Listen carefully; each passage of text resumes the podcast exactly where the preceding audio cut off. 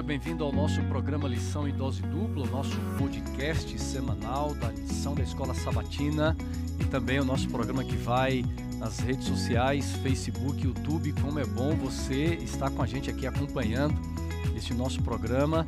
É muito bom sempre ter a sua companhia conosco. Nesta temporada estamos falando sobre a verdade presente no livro de Deuteronômio.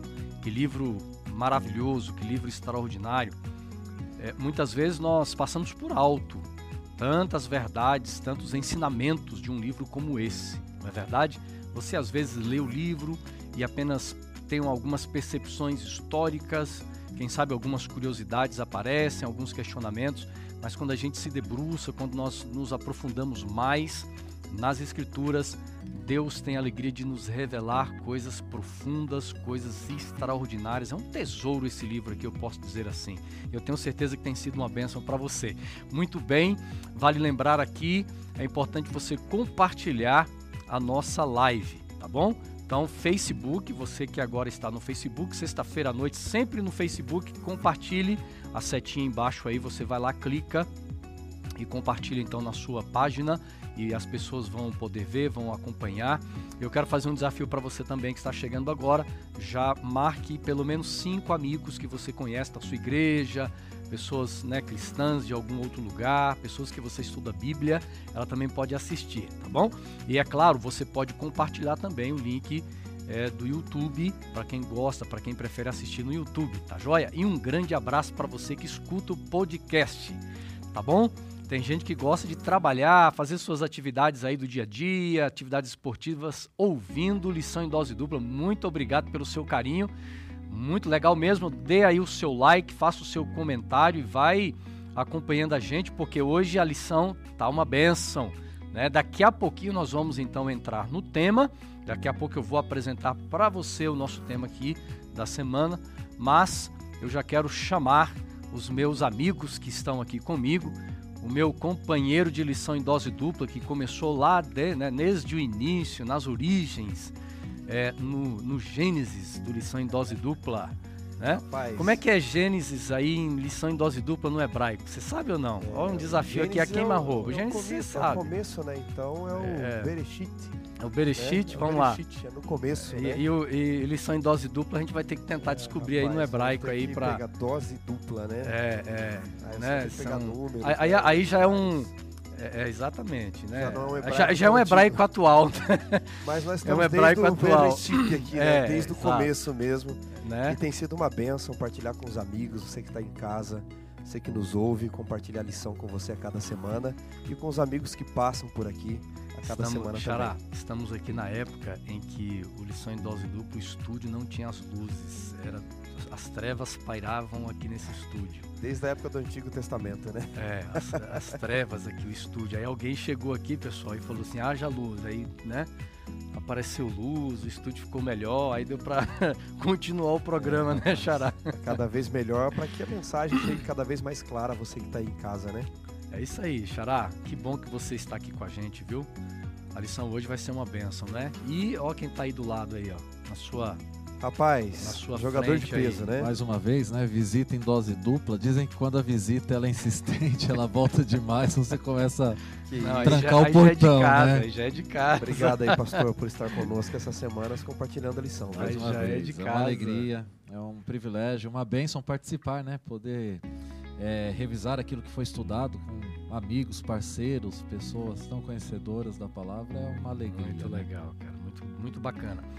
É... E aí, Xará, como é que andam as coisas aí, rapaz? Você. Você tá animado, né, Xará? Nesses últimos dias você Rapaz, sumiu, voltou, agora tá. Eu estive de rodear a terra e passear por ela, né? Eu tenho, eu tenho visto aí nos últimos dias você tá animado, rapaz. Estamos aí, rapaz, sempre prontos para pregar o evangelho. Coisa boa. William. Eu acho que a animação dele é a proximidade do final do ano, né? Não, é, na lição passada a gente é. falou do presente de Natal, cara, e o Xará, ele, ele tá cobiçando aqui uma, uma lição Rapaz, uma assinatura aí, né? Angolano, que é o português. aí tem umas línguas. Um Não, é que eu tenho de inglês e de espanhol, Angola, e a minha de português venceu. Aí eu pensei, poxa, vou, vou, disputar com a galera essa lição aí também, né? Não pode, né? Você sabe que o pessoal da Angola aí tem alguns que, que assistem, né? Eu tenho conheço pessoas, eu estive na Angola alguns anos atrás, tem muita gente que me segue, me acompanha no Facebook. É, e aí a imagem está no xará, né? Mas tem um pessoal que acompanha a gente lá no Facebook da Angola. Isso é legal, né? Porque tem gente de Angola, tem, tem amigos que me mandam mensagem de Portugal, é, às vezes da Espanha, de alguns lugares da Espanha, até dos Estados Unidos. Então um abraço pessoal que nos acompanha fora do Brasil também, uhum. né? Muito legal. Então veja, é só para o pessoal saber aqui, curiosidade, que essa introdução nossa, a gente também, além de bater um papo aqui, a gente traz algumas curiosidades, reforçamos algumas importâncias da escola sabatina, mas quando eu estive na Angola em 2014, é, foi uma experiência maravilhosa. E agora de uma forma específica assim, em relação à escola sabatina, né? A gente sempre fica pensando como será uma escola sabatina fora do Brasil. Será que é o mesmo tema? A gente sabe que é, mas quando você chega lá você fica nessa dúvida aí, né? Então, quando eu cheguei na Angola, Xará, sábado pela manhã na igreja, me deu uma alegria tão grande, rapaz, de ver, embora a capa fosse diferente, os, a diagramação da lição diferente, a parte interna, mas o tema era o mesmo. E a gente vê que ao redor do mundo, no sábado pela manhã e durante a semana, a família de Deus, o povo adventista estuda o mesmo tema da lição da escola sabatina. Isso é muito lindo. Agora, uma coisa interessante que eu percebi lá, os desafios, né? Muitas pessoas não têm acesso à lição.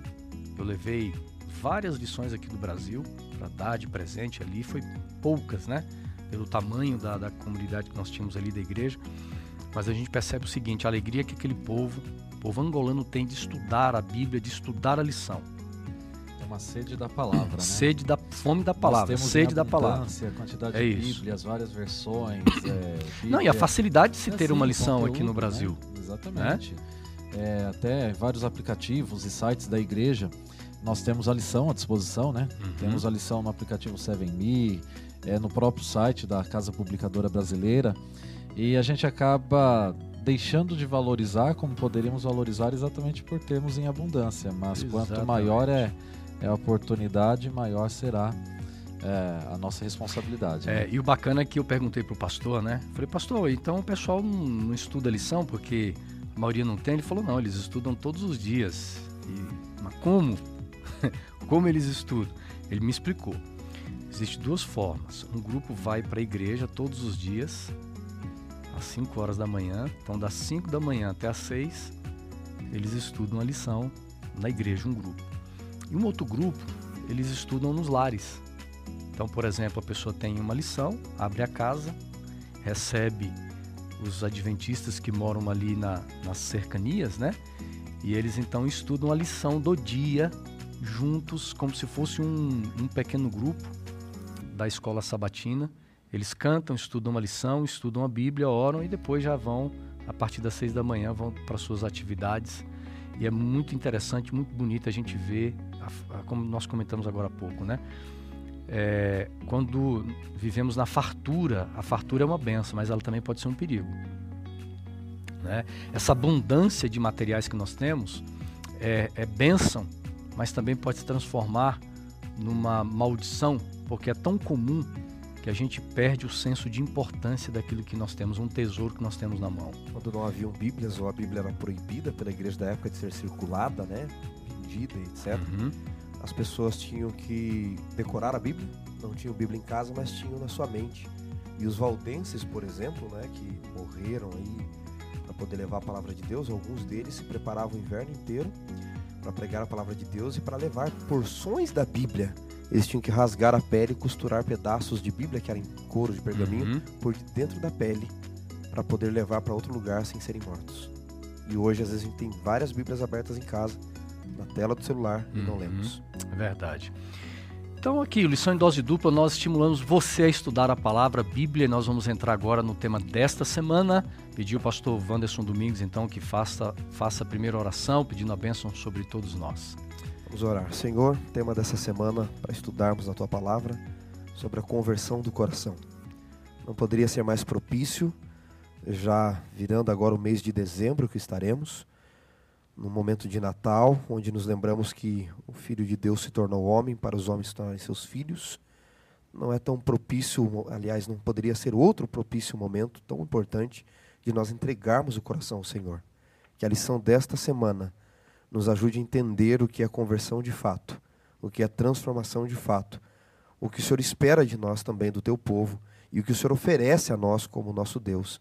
Então, seja o nosso professor por Jesus. Amém. Amém. Meus amigos, temporada fantástica. Chegamos a esse episódio desta semana, lição de número 9, episódio 9, com o título, tema Convertam o seu coração. É, eu estava observando um pouquinho sobre os temas que nós vamos encontrar no livro de Deuteronômio, e como nós já falamos várias vezes, ele é muito mais do que um livro histórico. Embora ele esteja na classificação, né, nós temos várias classificações é, ou divisões é, que classificam partes da Bíblia. Deuteronômio está na, no primeiro bloco, que são, é, o, é, chamamos de Pentateuco, os primeiros livros da Bíblia, e são livros históricos, mas nós também temos os livros históricos que estão um pouco adiante, temos livros poéticos, temos livros, é, é, os evangelhos, epístolas, né, cartas, temos também livros apocalípticos, mas este livro de Deuteronômio, além de ser um livro é, que está nesse bloco do Pentateuco, além de ser um livro de história, mas ele é um livro também teológico e quantos temas interessantes nós já vimos aqui. Por exemplo, aliança, vimos sobre obediência, falamos sobre é, a, lei de Deus, né? É, falamos sobre a revelação que o livro traz a respeito de Cristo, né?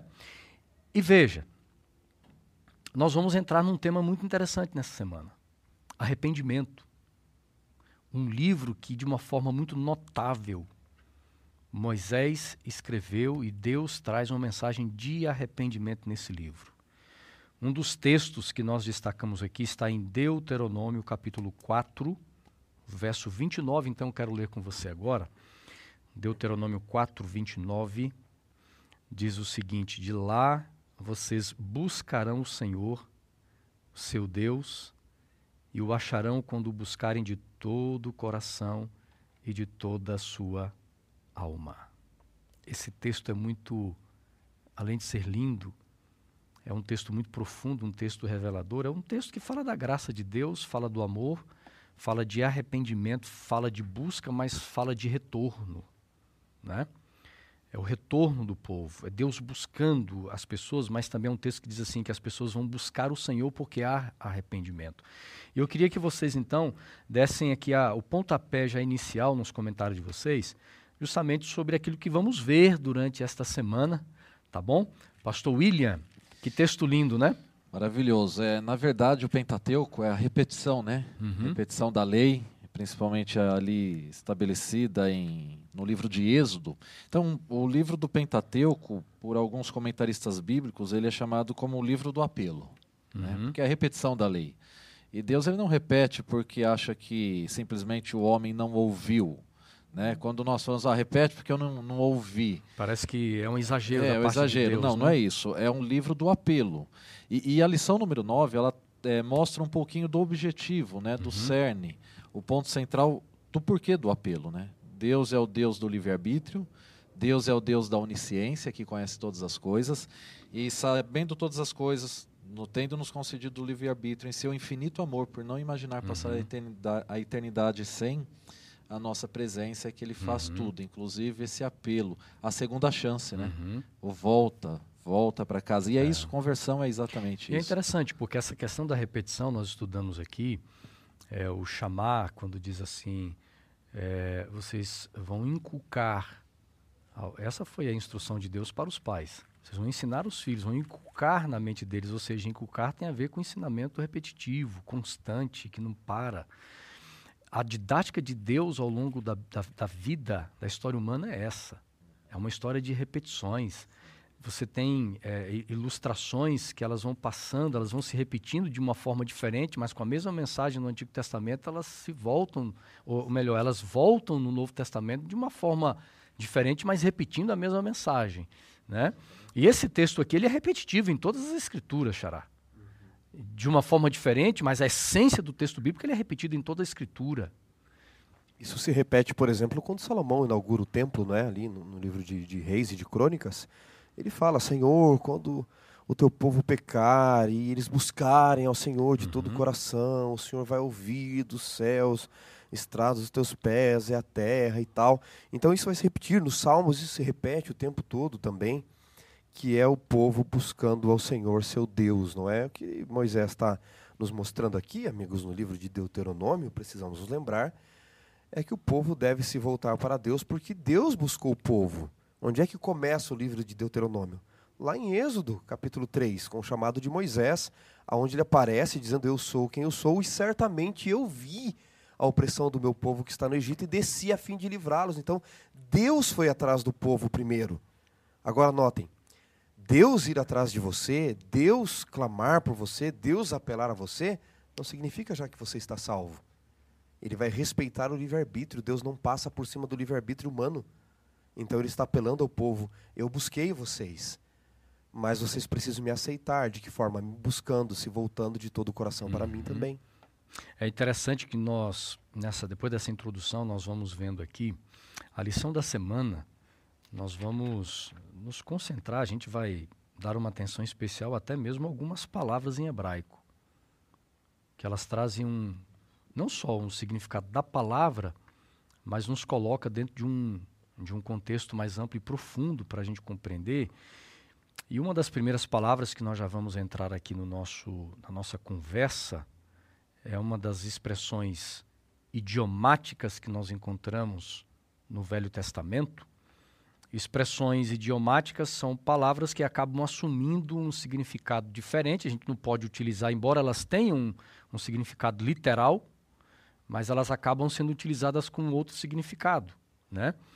E Xará, você que que gosta dessa área bíblica, eu queria que você introduzisse então, é, já na lição de domingo aqui, nós temos uma palavra que é muito importante quando nós entendemos o significado dela, para a gente poder entender essa dimensão do amor de Deus, da palavra, graça dele. Palavra que aparece em Deuteronômio 5, verso 29, né, por exemplo, não é? Miten. Quem dera, quem dera eles tivessem tal coração, que me temessem e guardassem o tempo todo todos os meus mandamentos. Uhum. E aí diz, para o bem, né? Para o bem. Para que bem lhes fosse a eles e aos seus filhos para sempre. Então, essa, essa expressão, não é? Me tem, que nos dará, é a expressão, a expressão original, né? De tem, dará, ela serve aqui como um desejo, não é? Ah, como eu queria ah, se pudesse, não é? Essa expressão vira poesia e muitas vezes até na nossa língua, mas em hebraico é uma expressão de um clamor profundo do coração.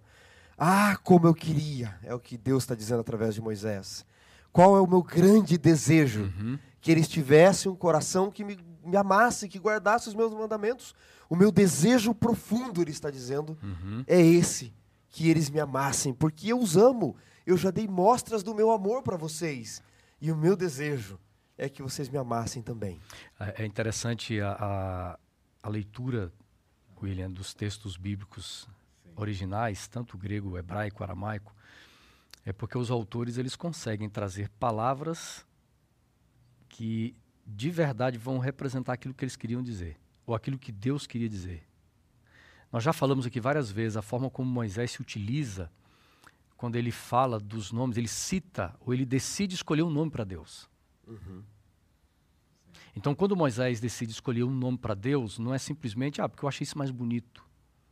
Há uma intencionalidade. E aqui, mais uma vez, Moisés intencionalmente coloca uma palavra, porque o português é diferente. O português é uma língua, é, é uma língua muito interessante, mas o português, nós não conseguimos, às vezes, expressar realmente aquilo que nós queríamos com uma palavra.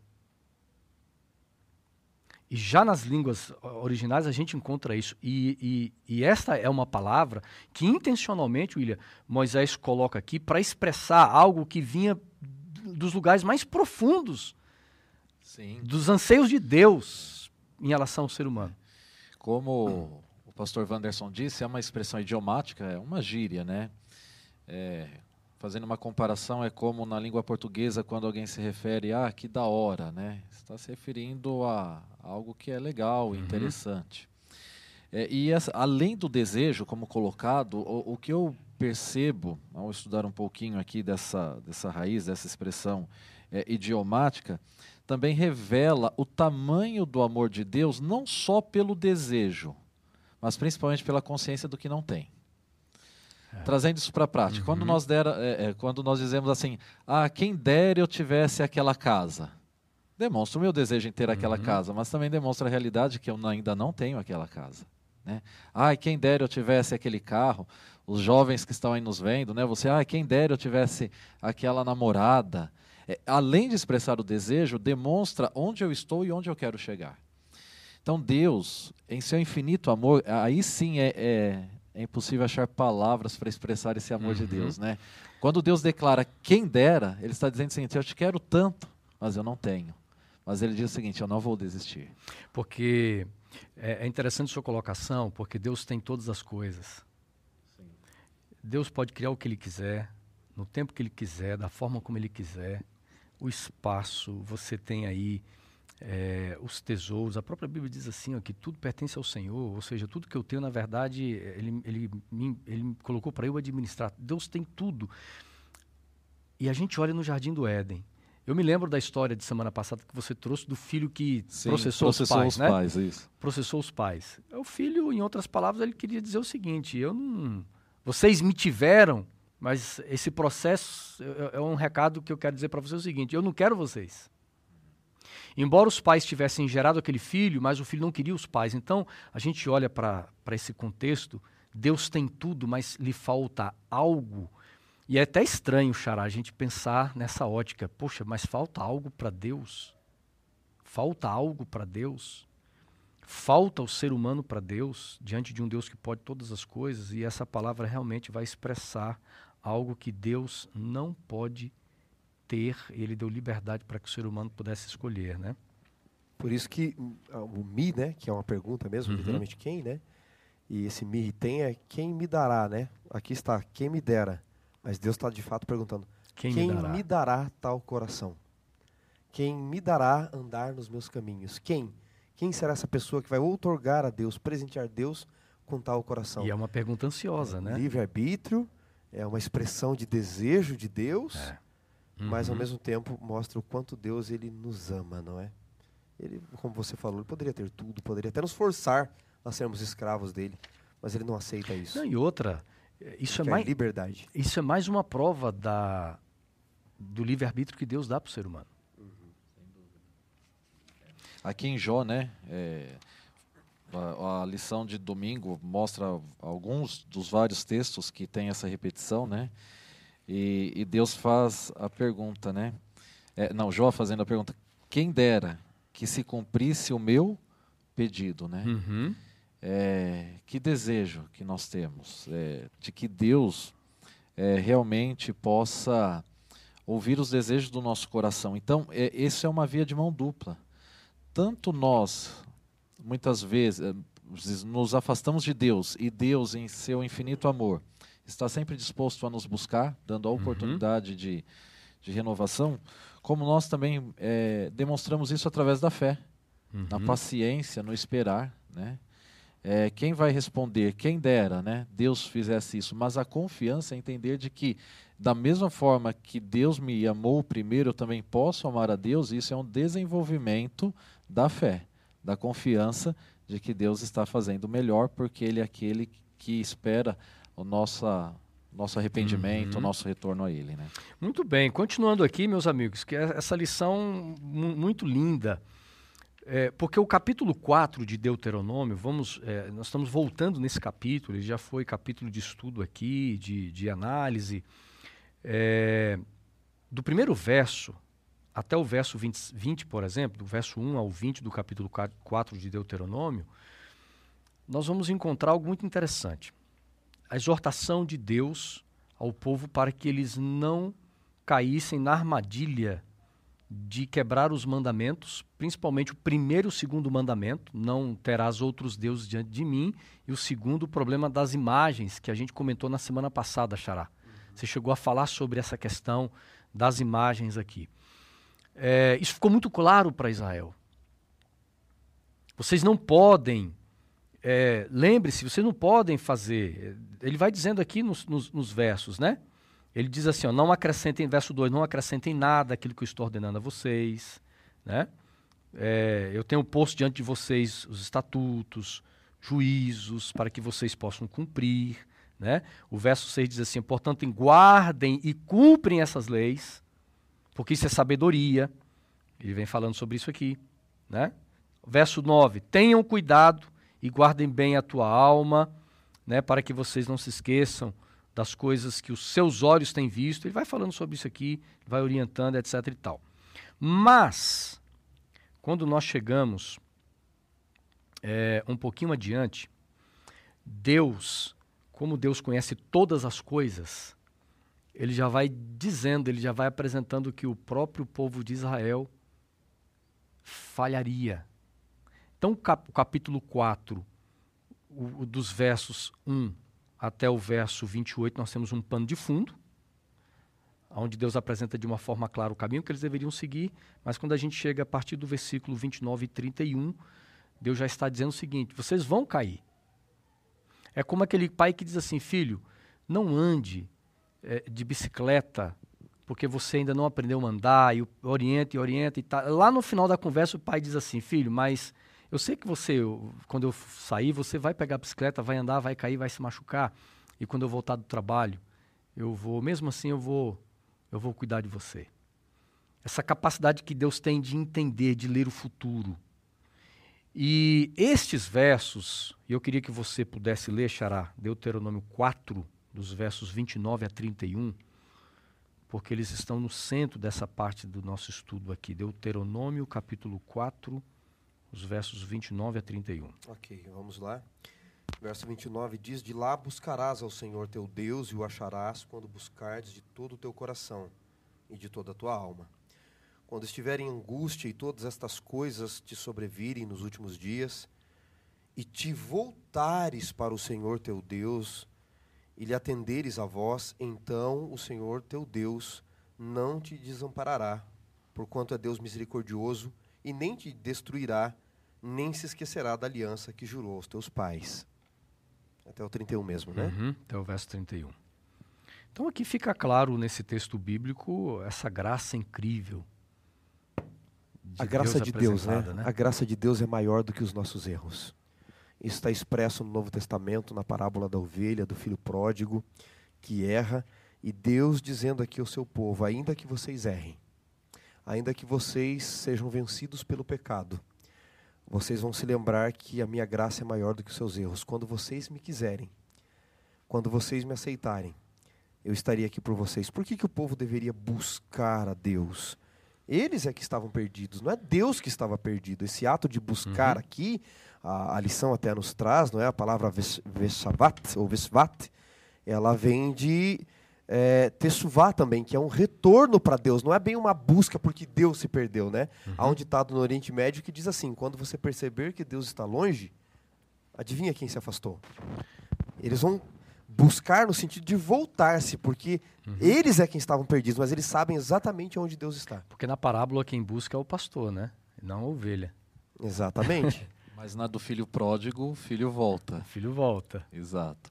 É, é um fato... é que, no, é que é, é. boa sua colocação, porque é, até naquele tempo havia, um, um, é, durante a história, o desenvolvimento de, de, pensamentos teológicos com respeito a isso, né?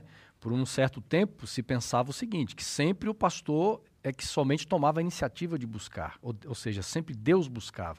Em algum momento eles pensaram o seguinte, não, mas tem a parte humana, a parte humana é, tem que voltar-se para Deus. Tem, o, o, ser humano perdido tem que se voltar para Deus, né?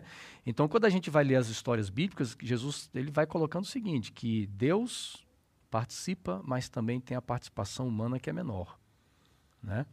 Mas aqui nesse contexto, nesse contexto bíblico aqui, Xará, aparecem essas duas palavras que são importantes aqui para a gente colocar. Né? E aí você continua, tá, William? Que é converter, voltar e se arrepender. Eu não sei se eu te cortei isso ou não, é isso né? Mesmo, isso Era mesmo. isso aí, né?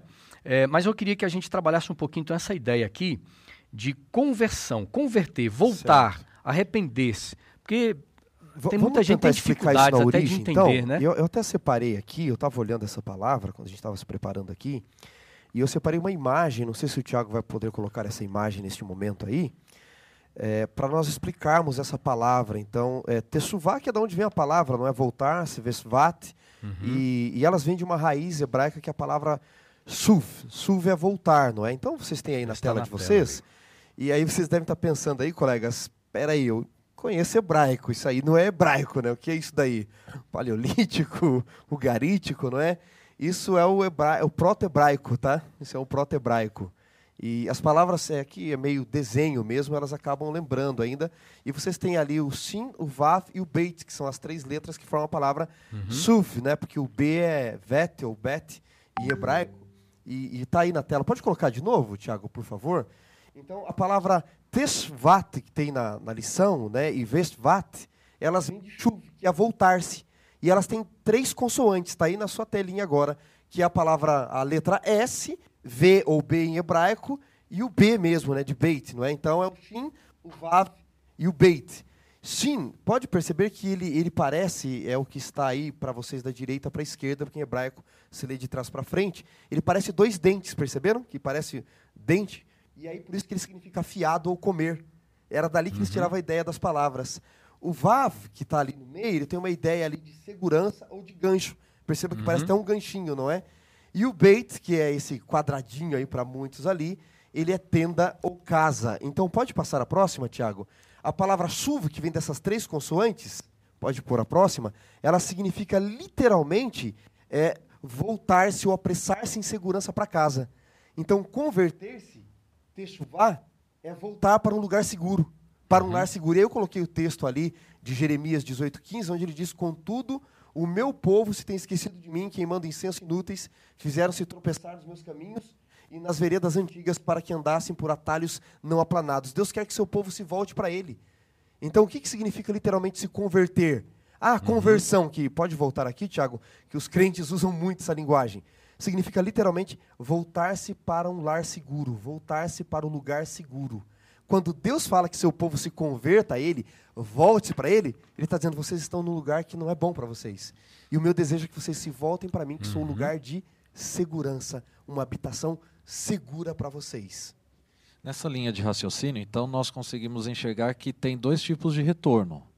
Porque se a, a origem da palavra diz que é voltar-se, não é apenas voltar-se, voltar-se para um lugar seguro. Porque muitas vezes eu posso me voltar para um lugar não seguro. E, e, a lição vai tratar isso, né, mas só abrindo esse parêntese, é, da verdadeira, do verdadeiro arrependimento e do falso arrependimento. Quando uhum. você utilizou aí a, a, questão da origem da palavra voltar para casa, para um lugar seguro, eu me lembro da parábola de Jesus. Né? Você pode construir uma casa sobre areia ou sobre a rocha. E a rocha é Jesus, esse lugar, lugar seguro é Jesus. É, então, como é bonito, né? E também é um alerta para todos nós da verdadeira conversão para a, uhum. é, a verdadeira, o verdadeiro arrependimento, a verdadeira conversão para o falso arrependimento ou a falsa conversão. Uhum. Né? Agora é o seguinte, eu vou eu vou abrir um parêntese aqui dentro do tema. Isso aqui não é para não é para gente desafiar, então. não é para então. gente viajar aqui na maionese não. é dentro do que é, é, a lição não toca nesse ponto, mas baseado no, na sua explicação de voltar para um lugar seguro e a segurança nós sabemos que é Deus. Conversão é voltar para Deus. Exato. Veja, quando Israel no exílio, eles entenderam que precisavam voltar-se para Deus, não era simplesmente voltar para a terra, não era simplesmente voltar para uma Jerusalém destruída e reconstruir Jerusalém, mas muito mais do que isso. É se voltar para o Deus verdadeiro. Aí a gente entra no seguinte: vamos, vamos, vamos trazer para os nossos dias. Conversão. A gente lida com isso todos os dias. Tanto com pessoas que estão conhecendo o Evangelho, nós lidamos com pessoas que são cristãs adventistas. Nós temos uma percepção. Vamos. vamos a, a, a gente aqui no nosso programa, a gente, a gente tem essa liberdade de, de realmente falar com mais transparência aqui as pessoas, a maioria das pessoas, infelizmente, não entendem o que é conversão. Elas não sabem o que é conversão. Por quê? Eu vou dar alguns exemplos e vocês vão falar. Por exemplo, tem gente que acha que conversão é só mudar comportamento. Eu estudei a Bíblia com William, ele quer ser um adventista, quer seguir a Deus. Aí eu olho para ele e falo assim: não, mas o William ainda tem muita coisa na vida dele que ele não se parece comigo, ele não se converteu ainda não, ele tem que mudar o jeito dele se vestir, tá certo? Ele tem que mudar alguns comportamentos e etc e tal. Aí ele vai demonstrar sinais de conversão. E a gente vai lidando com isso. Outra coisa, outra coisa aqui que eu vou trazer para vocês dentro dessas realidades que nós estamos falando. É a questão de volta, né? Ó, oh, fulano, você tem que voltar para a igreja. Você tem que se converter e voltar para a igreja. Ok, a igreja, a comunidade, ela é importante, mas quando nós olhamos para a raiz do que a lição quer trazer para a gente, do que é arrependimento, do que é conversão, aí nós vamos entender que é algo muito mais profundo. Muito mais profundo. Queria, só, só antes de entrar nisso aí, nesse desafio bacana para a gente estudar, nessa ideia do ah. voltar-se da conversão, olha o que Davi diz no Salmos 27, verso 4. Uma coisa peço ao Senhor e buscarei, que eu possa morar na casa do Senhor. Olha aí. Todos os dias da minha vida. Se você ler o contexto dos Salmos aqui, eu anelo pela presença de Deus. Uhum por ele viver uma vida de comunhão com Deus. Então, é sempre essa ideia da casa do Senhor, né? E aí você tem ainda nos Salmos um pouquinho mais atrás aqui, que é o 23, quando Davi fala, não é, que ele deve habitar na casa do Senhor para todo sempre, e ele diz que nessa casa Deus prepara uma mesa na presença dos adversários Isso. e o cálice transborda, né? uhum. né?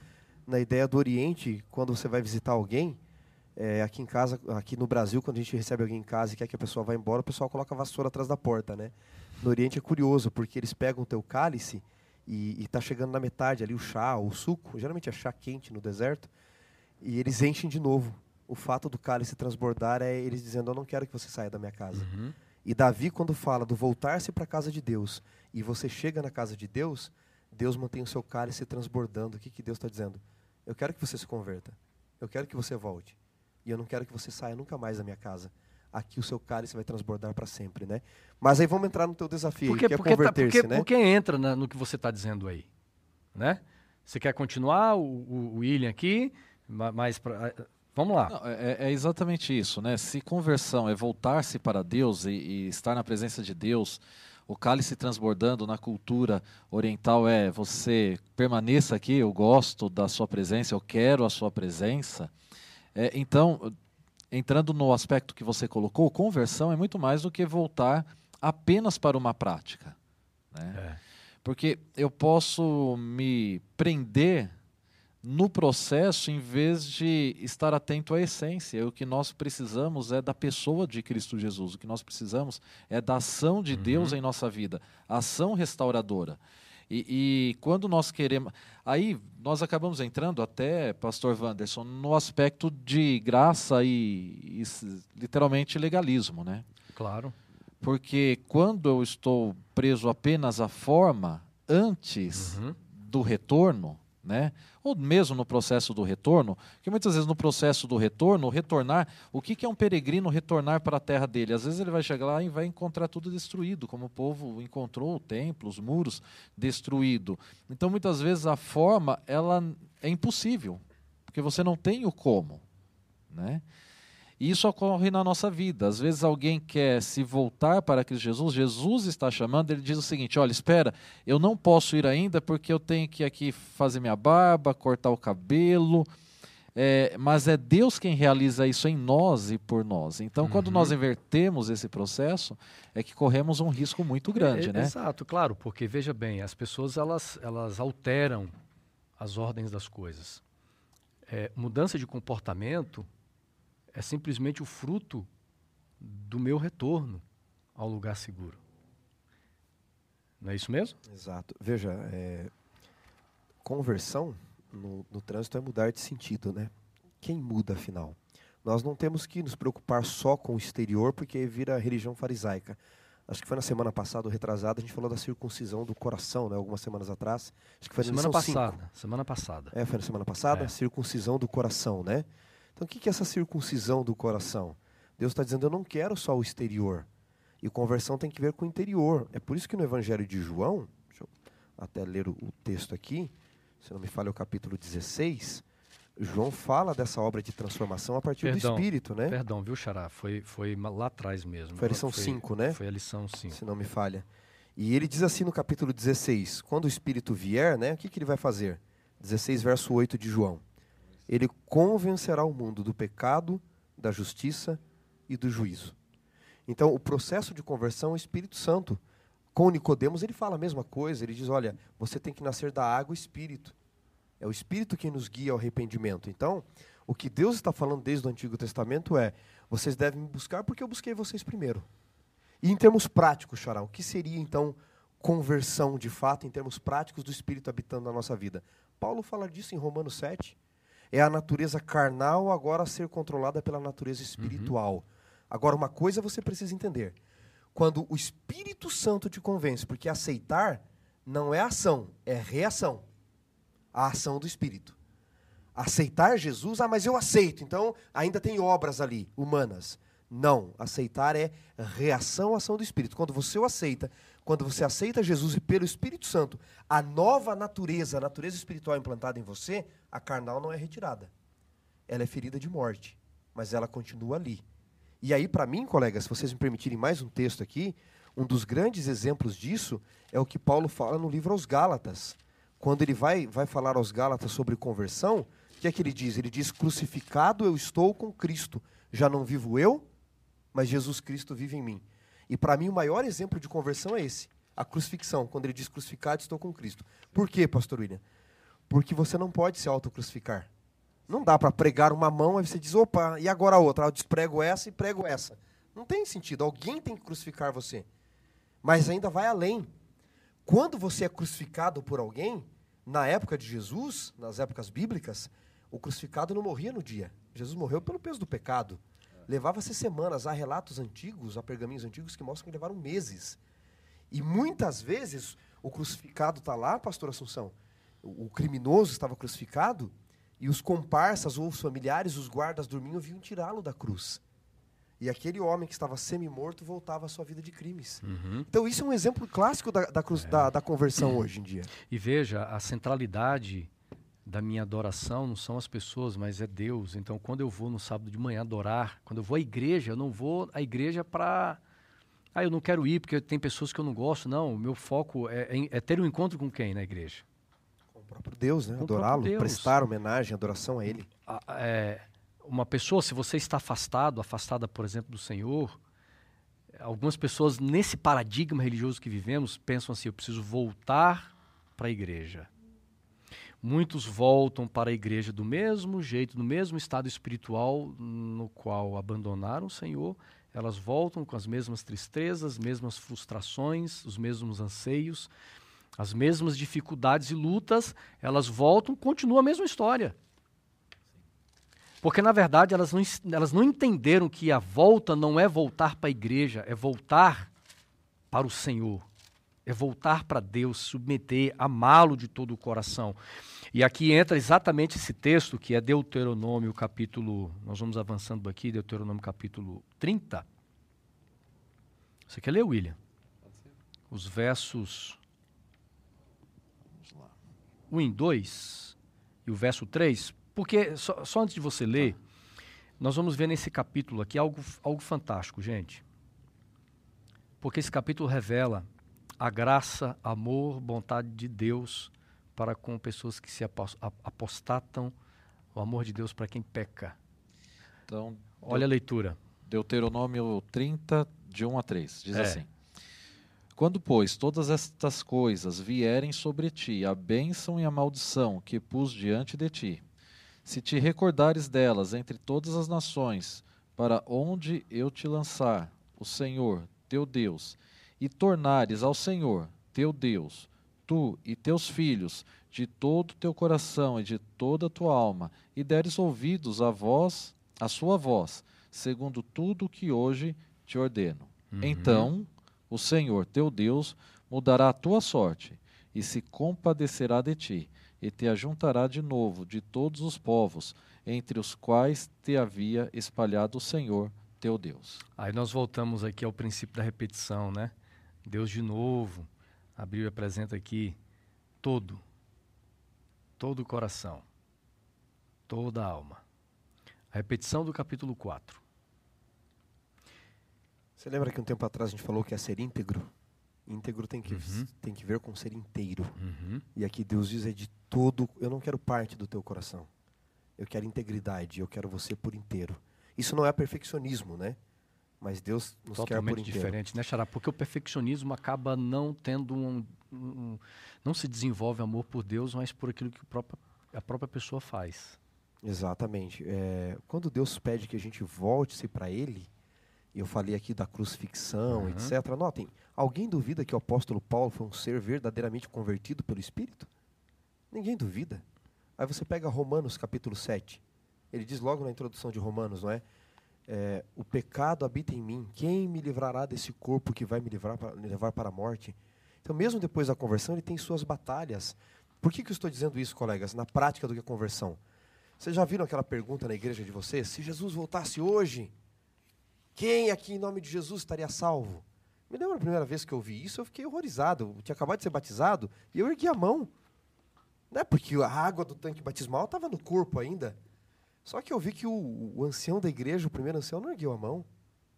Eu vi que a irmã Laurita, a irmã mais santa da igreja, e até hoje está lá, tinha que andar com uma pedra nos pés para não ser arrebatada, não ergueu a mão, e eu fui só baixando aqui. Mas que conversão é essa? E o povo veio me dizer, usando Ellen White, que nós jamais deveríamos dizer que estamos salvos. Eles usam um texto do, do Caminho a Cristo, né? Só que no, no, no uhum. verso, na linha de baixo. Existe um contexto, né? Ellen White diz, confiando em seus próprios méritos. Sim. Não é? Então veja, o que, que nós deveríamos responder pela conversão? Eu fui salvo. Eu fui salvo. Você está convertido? Você tem pecados na vida? E se Jesus voltasse hoje? Estaria salvo ou não? Qual é a resposta? Você deveria dizer: olha, eu fui salvo pela graça de Cristo da escravidão do pecado. Eu era escravo do pecado. Hoje, pela atuação do Espírito na minha vida, estou sendo salvo do poder do pecado. E quando Jesus vier a segunda vez, eu serei salvo da presença do pecado. Então, eu fui salvo, eu estou sendo salvo e eu serei salvo. Esse é o processo de conversão. Voltar-se para Deus já é ouvir a voz do Espírito. É buscar onde Ele está, como você mencionou. Saber que Ele está ali. Mas há um processo e nós estamos vivendo esse processo. Então, Ellen White diz, não é, no, no, livro Primeiros Escritos, que há aqueles que verdadeiramente convertidos estão, mas sentem que sua vida é faltosa, que tem pecados na sua vida e chegam ao ponto de duvidar da sua conversão. Aí ela diz: A estes eu gostaria de dizer: não recueis em desespero. Muitas vezes teremos que nos prostrar e chorar aos pés do Salvador por nossas faltas e erros.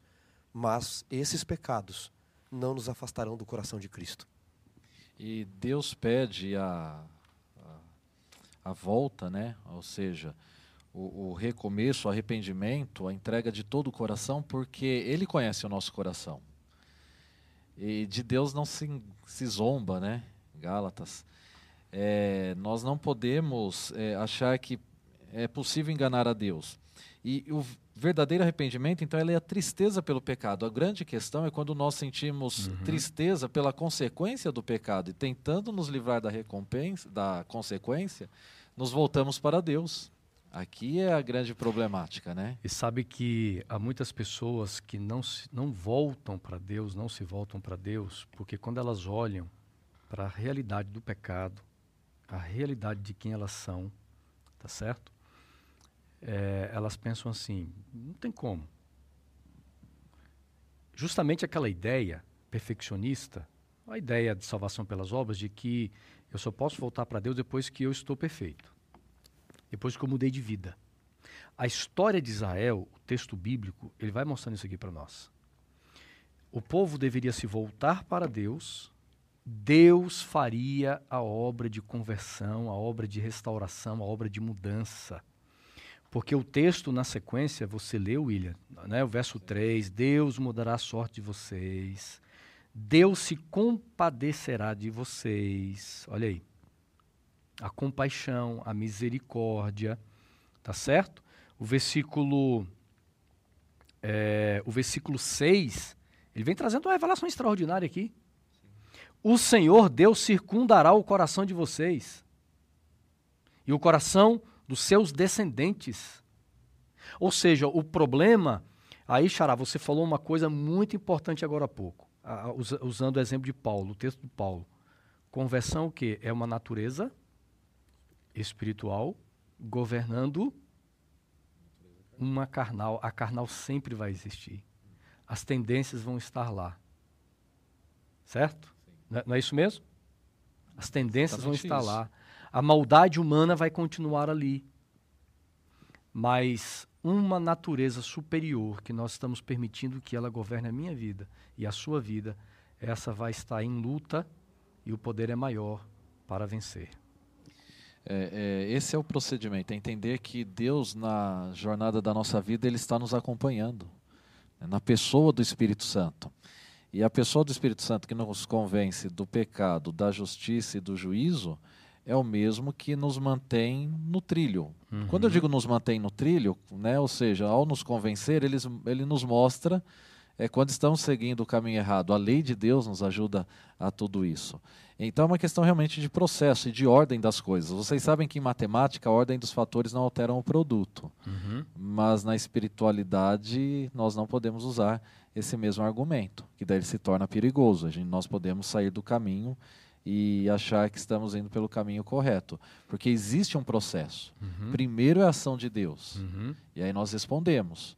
E, e a resposta também ela tem que ser por amor não apenas por interesse, porque Deus sonda os corações, Ele conhece, e o que Deus deseja é transformar. Se a minha conversão ela só vai ocorrer depois que eu me transformar, então por que da existência de Deus? Se eu não preciso da ação dele para minha transformação. Eu não precisava nem de, uhum. do Salvador na cruz. É, então tudo isso é muito importante, porque alguns dizem eu não preciso me arrepender. Né? é, porque eu já aceitei Jesus, já fui batizado, já guardo os dez mandamentos. Uhum. essa foi a realidade do jovem rico. Mas ainda assim ele necessitava de uma conversão. E a conversão foi proposta por Cristo Jesus. Vende tudo o que tens e segue-me. Né? O seguir a uhum. Cristo Jesus é exatamente a mudança uhum. do caminho. Eu, eu, queria trazer para vocês aqui na parte final do nosso tema essa relação, essa relação que há entre arrependimento e conversão porque há muitas pessoas convencidas de que estão convertidas. Tá certo? Então, eh, vou repetir a frase aqui para você ouvir. Há muitas pessoas que estão convencidas de que são ou estão convertidas ou que são convertidas. É, tem um texto, Xará, é, de Atos capítulo 5, verso 31, e a gente vai terminar então o nosso tema de hoje, justamente falando sobre essa relação de arrependimento e conversão, porque é muito, muito importante isso ficar muito claro para a gente. Né? É, é, Deus precisa descortinar diante de nós esses dois temas aqui. Atos 5,31. Olha que texto interessante nós encontramos.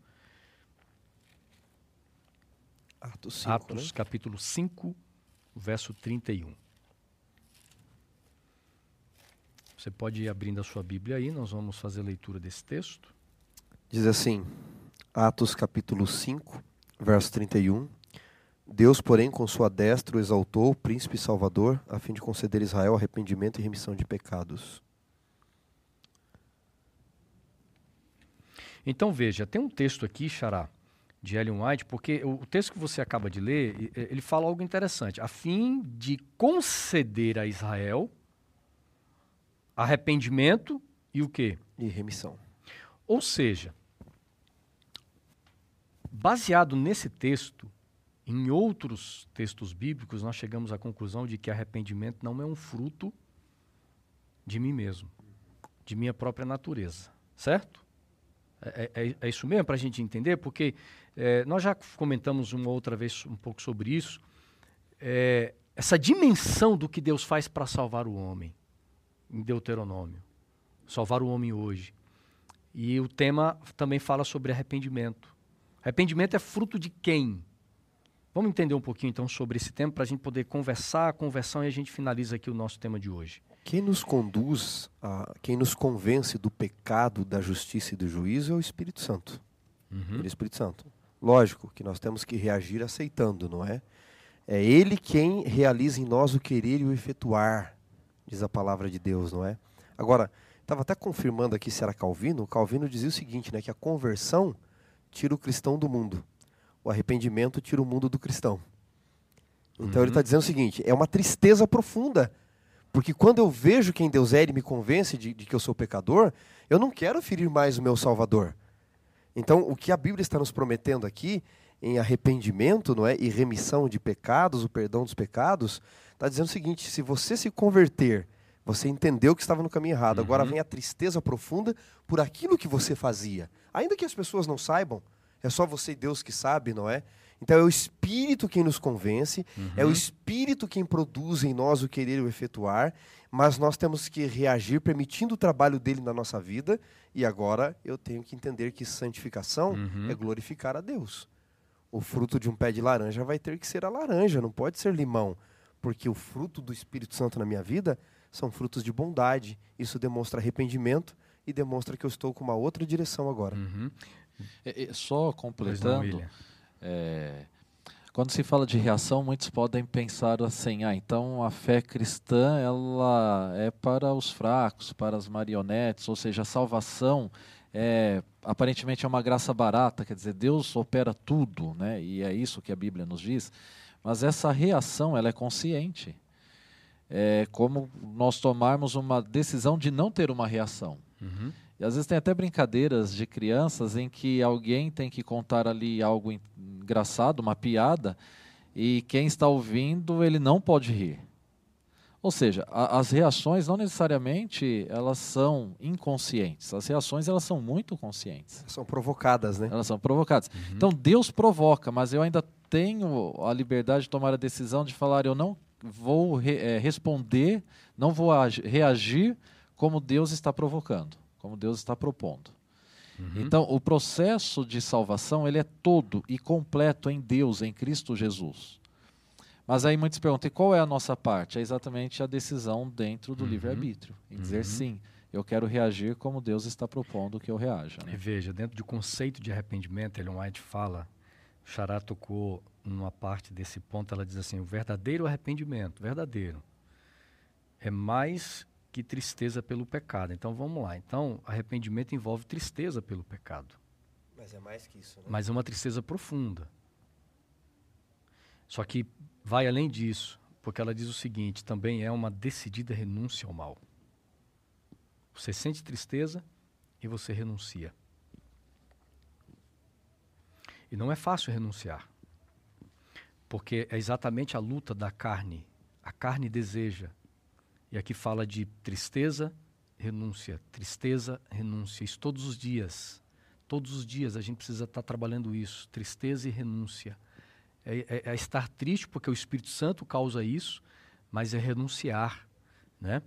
É, esse tema sobre arrependimento era um tema que fazia parte da mensagem de João Batista.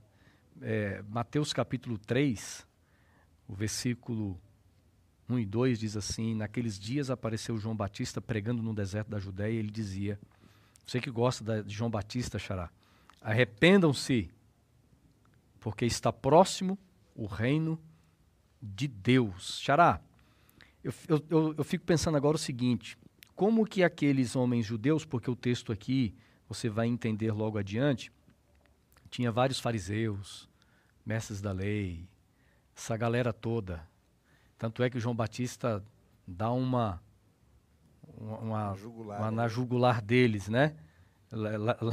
um pouco mais embaixo aqui, João, João Batista é duro com eles. Como é que forte, fica? Né? Como é que fica esses caras ouvindo João Batista falar de arrependimento dentro daquela cultura, daquele cenário religioso da época? Era muito duro isso. Porque para eles o que contava era pedigree religioso. Eu sou filho de Abraão. Eu tenho sangue religioso. Aí Chega um cara estranho, vestido de pele de camelo lá e de outras coisas esquisitas, não é? Barbudo, cabeludo. Barbudo, que comia diferente. João Batista, ele, ele não era o pregador típico que todo mundo esperava. Não vestia os finos linhos do templo, nem pregava no templo.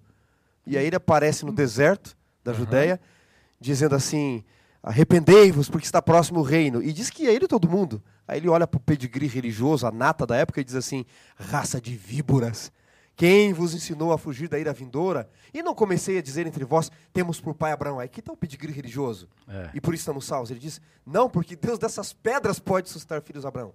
E o povo que ia a ele dizendo que faremos, ele mostra uma conversão de vida. Então, ele denuncia a falsa religião, ele denuncia a falsa conversão, a religião do exterior, a religião da aparência, porque a conversão é de dentro para fora. O verdadeiro arrependimento é de dentro para fora.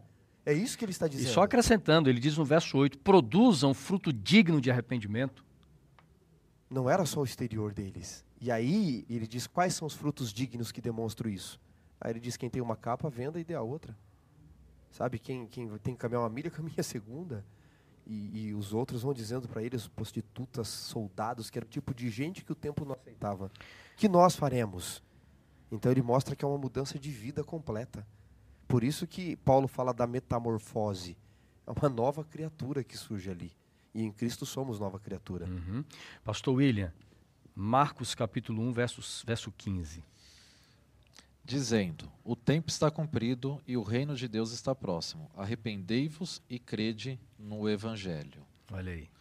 É exatamente o arrependimento gera o fruto da fé, né? Da crença, da confiança nas boas novas. Em qual boa nova? Salvação na pessoa de Jesus, não nos ritos judaicos aqui contextualizando. Uhum. É, a confiança de salvação deles estava no ritual obras humanas, né? Obras humanas, né? Vocês permitem ler um texto aqui sobre o que é a conversão? Eu achei muito interessante esse texto de um camarada aí. Ele diz assim, ó, conversão é não ter absolutamente nenhum outro ponto de vista que não venha do evangelho. Uhum. Conversão é não ter nenhum outro ponto de partida que não parta do evangelho. Não é o nosso evangelho, é o evangelho da Bíblia, né? Muitos querem o seu próprio evangelho. O que é conversão? É não ter nenhum outro chão para caminhar que não seja o caminho que é Cristo. Conversão é não almejar nenhum outro ponto de chegada que não seja a chegada do Evangelho. Ou seja, conversão é estar impregnado do Evangelho, é renovar a mente todo dia, sendo que cada dia se faz tentar ser como Jesus é no Evangelho. Conversão, e aqui eu gosto desse ponto aqui, Xará. Conversão é ver o mundo no mundo e ver mundo também no que se chama igreja, lar em si mesmo. Conversão é saber que nós temos que ser guiados pelo Espírito. Fantástico, viu? A gente poder entender que as coisas elas não são separadas. A forma como Deus tem lidado comigo e com você hoje.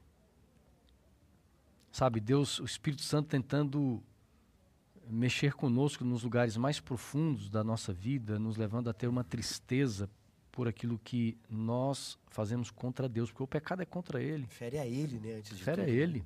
E, e, assim, eu sei que eu estou sendo prolixo aqui, talvez, mas é que eu gosto demais desse tema, né? Olhem só o sentido da palavra, né? Que nós temos aqui do latim, que o português vem.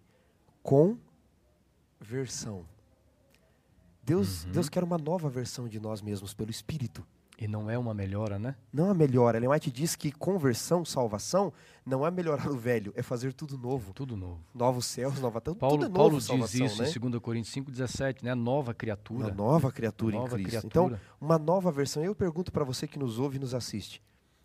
Uma vez que você encontrou Cristo por meio das lutas da vida, de tudo que lhe aconteceu já, o Espírito lhe guiando, quantos conhecem uma versão de você que já não existe mais? Que não te vem há 5, uhum. há 10 anos? Ô, oh, William, Beleza, você é o, é o, mesmo. Não, eu não sou o mesmo. Eu tenho que ser diferente. Eu sou eu mesmo, mas não sempre o mesmo, porque no espírito é uma nova criatura. Conversão é uma nova versão de você é aquilo, pelo espírito. E é aquilo que Paulo diz, né? Não sou eu quem vivo, mas Cristo vive em mim. É um processo diário, né? Se não for diário, é, nós podemos é, às vezes cair no descrédito, né? A, uma baixa autoestima e falar eu não tenho valor porque eu prometo para Deus. É, mas é nessa luta diária em que a graça de Cristo se manifesta, né? Se manifesta exatamente em mostrar e apresentar aquilo que o ser humano não entende. Uhum. Aquilo que o ser humano não entende.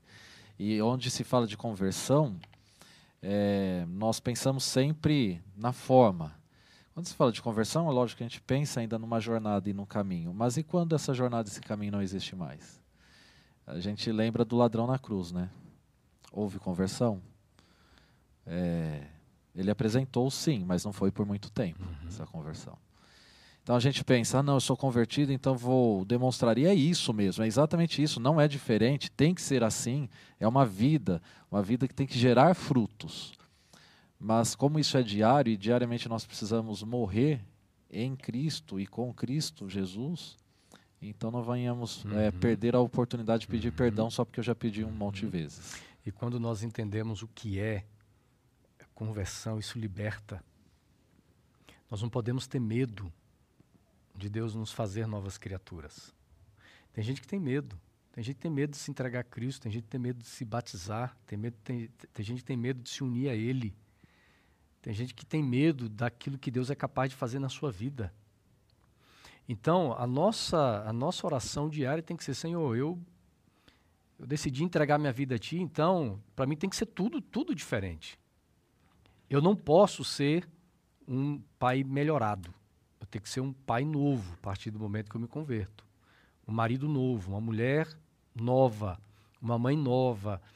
É, Senhor, como é, que, como é que são os meus lábios agora, depois que eu me converti? Né? Continua o mesmo vocabulário, muda? Tem que mudar, tem que ser novo. As palavras que saem dos nossos lábios tem que ser o fruto dessa nova criação que Deus está fazendo na sua vida, a forma como você enxerga as coisas, a forma como você enxerga os problemas. Eu notei uma coisa na pandemia: muitos cristãos na pandemia se mostraram velhas criaturas, porque não conseguiam olhar para os momentos difíceis como nova criatura. O cristão na adversidade, ele, ele enxerga diferente porque ele é novo. Ele é novo. Ele, ele enxerga as adversidades de uma forma diferente. Ele começa a enxergar o dinheiro dele agora de, uma, de um jeito diferente.